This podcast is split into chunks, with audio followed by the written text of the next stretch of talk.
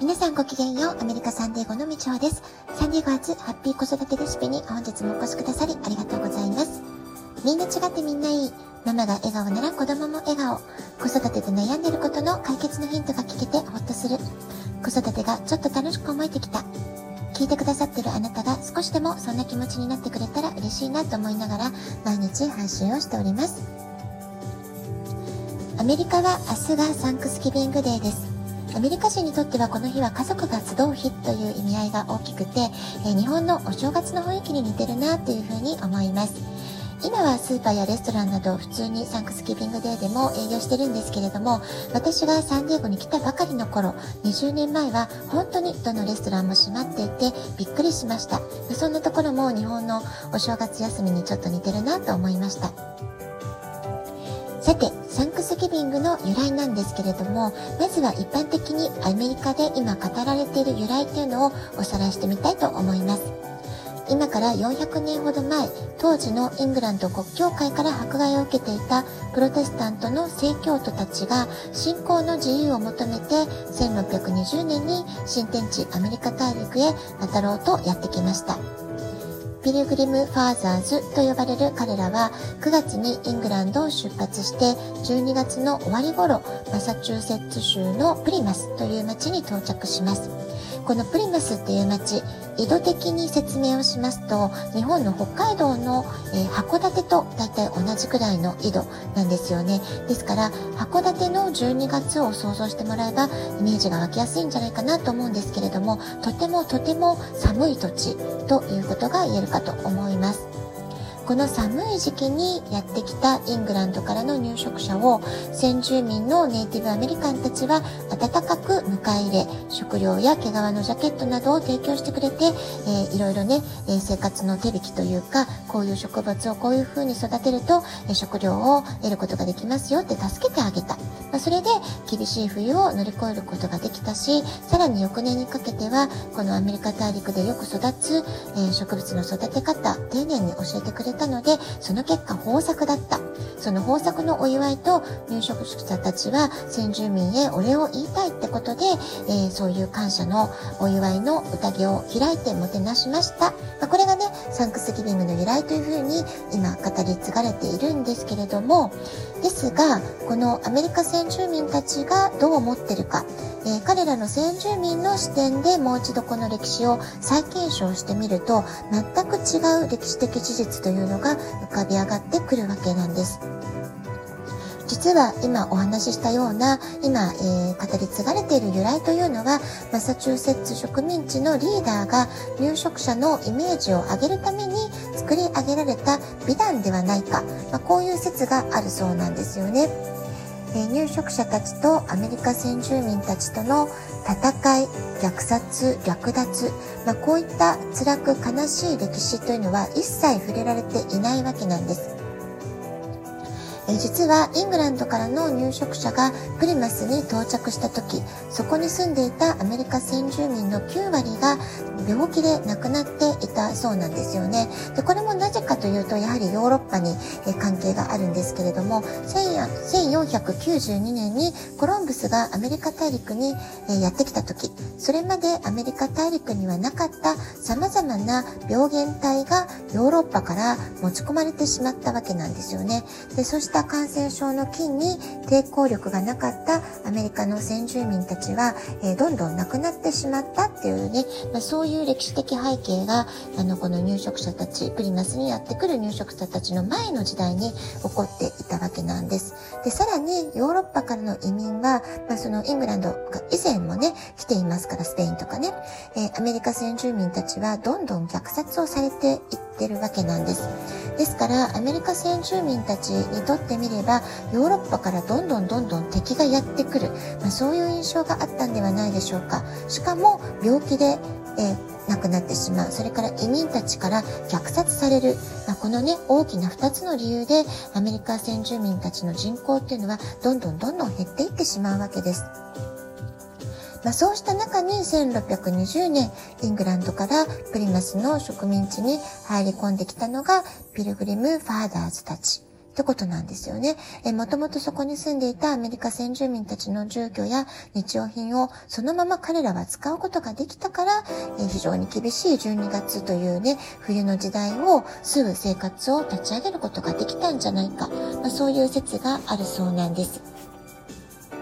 まあ、こんな風にアメリカ先住民の立場からこのサンクスギビングを再検証してみると全く違う見え方がしてくるんじゃないかなと思います。この当時のアメリカの歴史っていうのはもう戦いの歴史なわけですよね。入植者たちとアメリカ先住民たちとの戦い。それから略奪虐殺、まあ、本当に辛く悲しい歴史ということが言えるんではないでしょうか。ですからアメリカ先住民の方たちにとってはこのサンクスギビングデーの感謝祭というのは決して楽しいお祭りの日ということではないわけなんですよね。むしろ非常に悲しい日というか先祖たち代々から受け継いだ先祖たちの土地がヨーロッパたちのヨーロッパからの移民に奪われそれから知識をを奪われ、えー、さらに大虐殺が始まった日、まあ、こういう捉え方をしているわけです。ですので、ピルグリム・ファーザーズに虐殺され、土地を奪われた部族たちは、えー、1970年にニューイングランド・アメリカ・インディアン連合という組織を結成しています。そしてプリマスで毎年11月に行われるピルグリムファーザーズの上陸記念感謝祭というのがあるんですけれども、それに対抗して毎年同じ日を全米哀悼の日ということで虐殺された先祖への弔意を示す黒い腕章をつけて白人によるアメリカ先住民虐殺の歴史を決して忘れるなという標語を掲げて抗議のデモを行っているんだそうです。でね、この話を聞いた時、私は日本の終戦記念日を思い出したんです。私たち日本人にとっては、毎年8月15日っていうのは終戦記念日ってことで、えー、なんとなくね、物悲しい気分に、まあ、なってしまう、そういう日ではないかなと思うんですよね。で、特に私にとってはですね、父が8月8日の大空襲で家を焼か、焼け出されてしまって、本当にもうホームレス状態になってしまったことであったり、本当に食べるものに苦労したっていう話であったり、え8月15日当時ね、まだ10歳の少年だった父だったわけなんですけれども、本当に、えー、天皇陛下の、えー、お言葉を聞きながら、悔しくて悔しくて、本当に泣いて泣いて、えー、過ごした辛い辛い一日だった。まあ、そういったことを私は、あの、物心ついた時からね、父にずっと語り継がれていましたので、やはりね、8月になるとすごくなんだかね、悲しい気持ちになってしまうんですよね。ですけれども、今、アメリカに住んでいますと、アメリカの人たちにとっては8月14日っていうのは、日本の幸福が報道された日そして、えー、9月2日っていうのはトルーマン大統領が、えー、この日日本が幸福文書に正式署名をしました。ですからこの日を勝利の日としますっていう宣言をされている勝利の日なんですよね。ですから今でもロードアイランド州では勝利の日という祝日が残っているわけなんです。日本の終戦記念日と対局をなす勝利の日というのが今でも残っているってことなんですよね。えー、こんな風に全ての歴史には表と裏の解釈がある。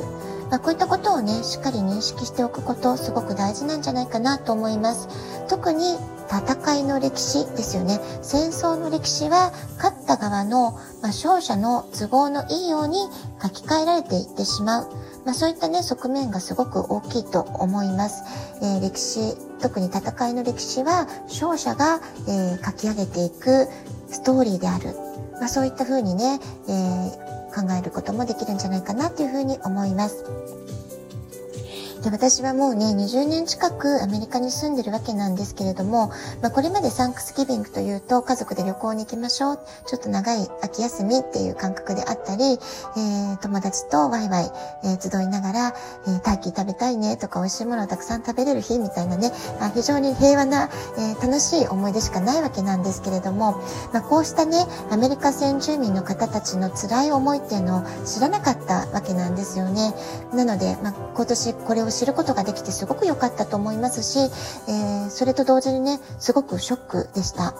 ですから、まあ、今年のサンクスギビングも明日ですけれども、まあ、家族や友人たちと楽しく集うことができる、まあ、そういう平和な時間を過ごすことができる、えー、生きていくことができている感謝であったり、美味しく食べ物を楽しめることへの感謝、えー、食べ物がね、豊富にある実りへの感謝、まあ、そんな気持ちをね、え、改めて大切に意識して過ごしたいなっていうふうに思いました。そして、えーやはりね、このアメリカ先住民の方たちの辛い思い、苦しい、悔しい思いというものも、しっかりと理解した上で、え今の実りに感謝する、まあ、そんな日にしたいなっていうふうに思っています。